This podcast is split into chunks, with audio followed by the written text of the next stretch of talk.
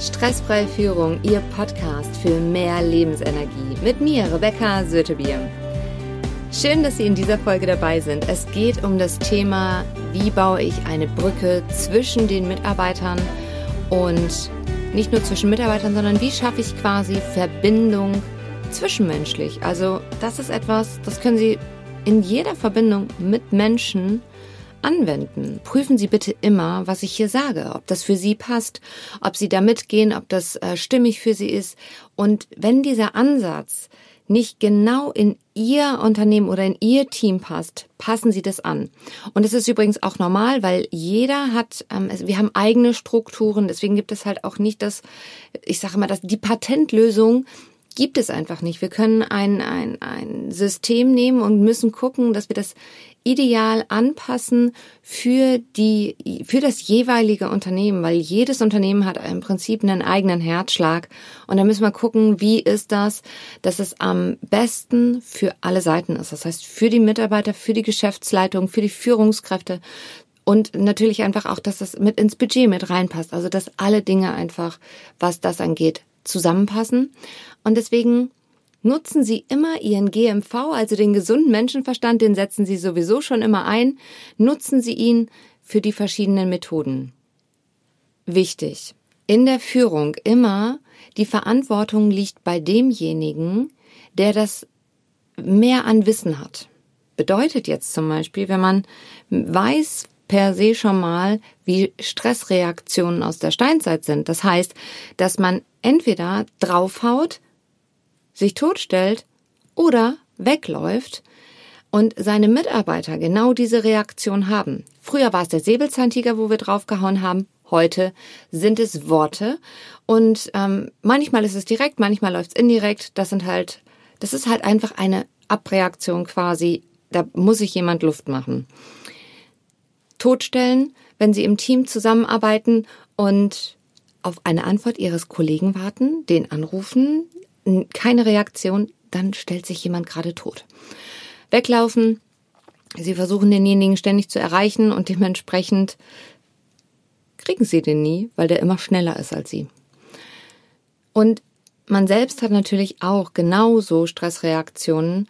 Und das Schöne dabei ist, erstens, wenn man es weiß, kann man bei sich selbst auch immer mal gucken. Vielleicht wendet man das auch in der einen oder anderen ähm, Situation an, um da halt auch einfach direkt gegensteuern zu können.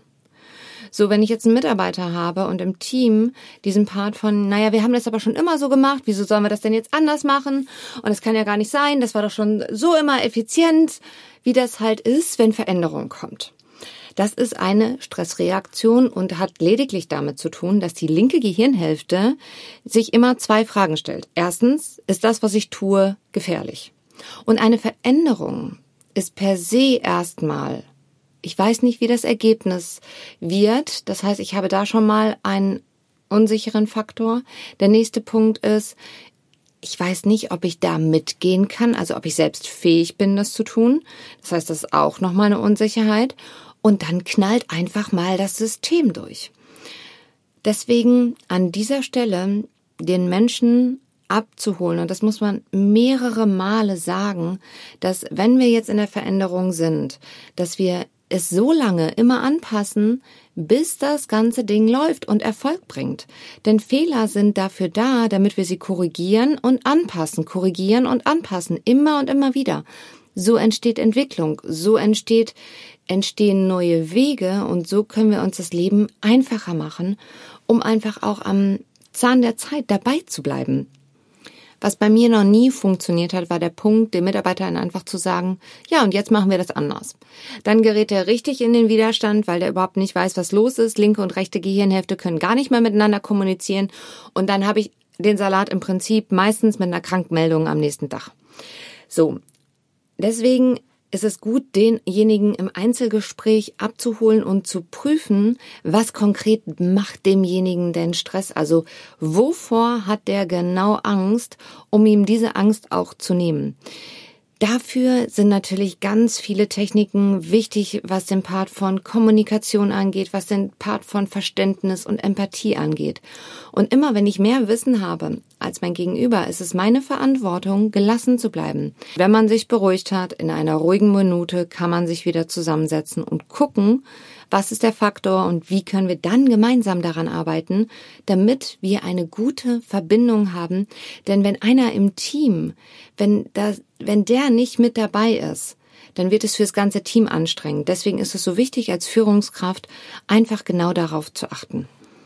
Und das war jetzt natürlich einfach gesagt. Im realen Leben ist das Trainingssache. Immer wieder trainieren, trainieren, trainieren.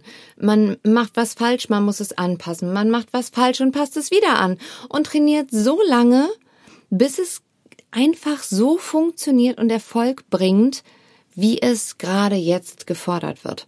Und letztendlich gilt es sowieso, sich weiterzuentwickeln, sich fortzubilden. Ich gehe selber zu Seminaren und Fortbildungen und ich biete es natürlich auch an. Das heißt, wenn Sie Interesse haben, finden Sie unten in den Show Notes die Life Balance Mastery als Seminar oder auch Einzelcoachings. Das heißt, über zwölf Coaching-Sessions zusammen über drei Monate, ein halbes Jahr oder ein Jahr, je nachdem, was Sie gerade brauchen. Sprechen Sie mich gerne an, schreiben Sie mir eine E-Mail und ansonsten heute erstmal ganz viel Erfolg und viel Freude bei der Umsetzung. Nehmen Sie mit Humor, was Sie mit Humor nehmen können. Ihre Rebecca Sötebier. So, und beim Gegenhören ist mir doch gerade jetzt nochmal aufgefallen, dass ich die zweite Frage gar nicht gestellt habe. Denn unser Gehirn stellt sich ja zwei Fragen. Erstens, ist das, was ich tue, gefährlich?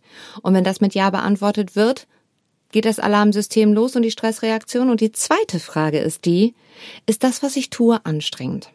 Und natürlich, im ersten Moment sind neue Gewohnheiten anstrengend, weil wir andere Wege gehen. Und wenn die Technik uns so gute Erleichterungen bringen kann, dass es sich lohnt, das sich anzueignen, macht es einfach Sinn, da die Anstrengung auf sich zu nehmen und das zu trainieren. In der Podcast Folge 20 finden Sie übrigens die Musik zur bilateralen Hemisphärenstimulation. Die hilft, jeden Wandel ganz schnell gut mitzugehen, weil es nämlich die Festplatte direkt jeden Tag aufräumt. Neurologische Studien etc. pp. finden Sie auch in der Folge. Jetzt aber eine gute Zeit für Sie. Ihre Rebecca Sötebier.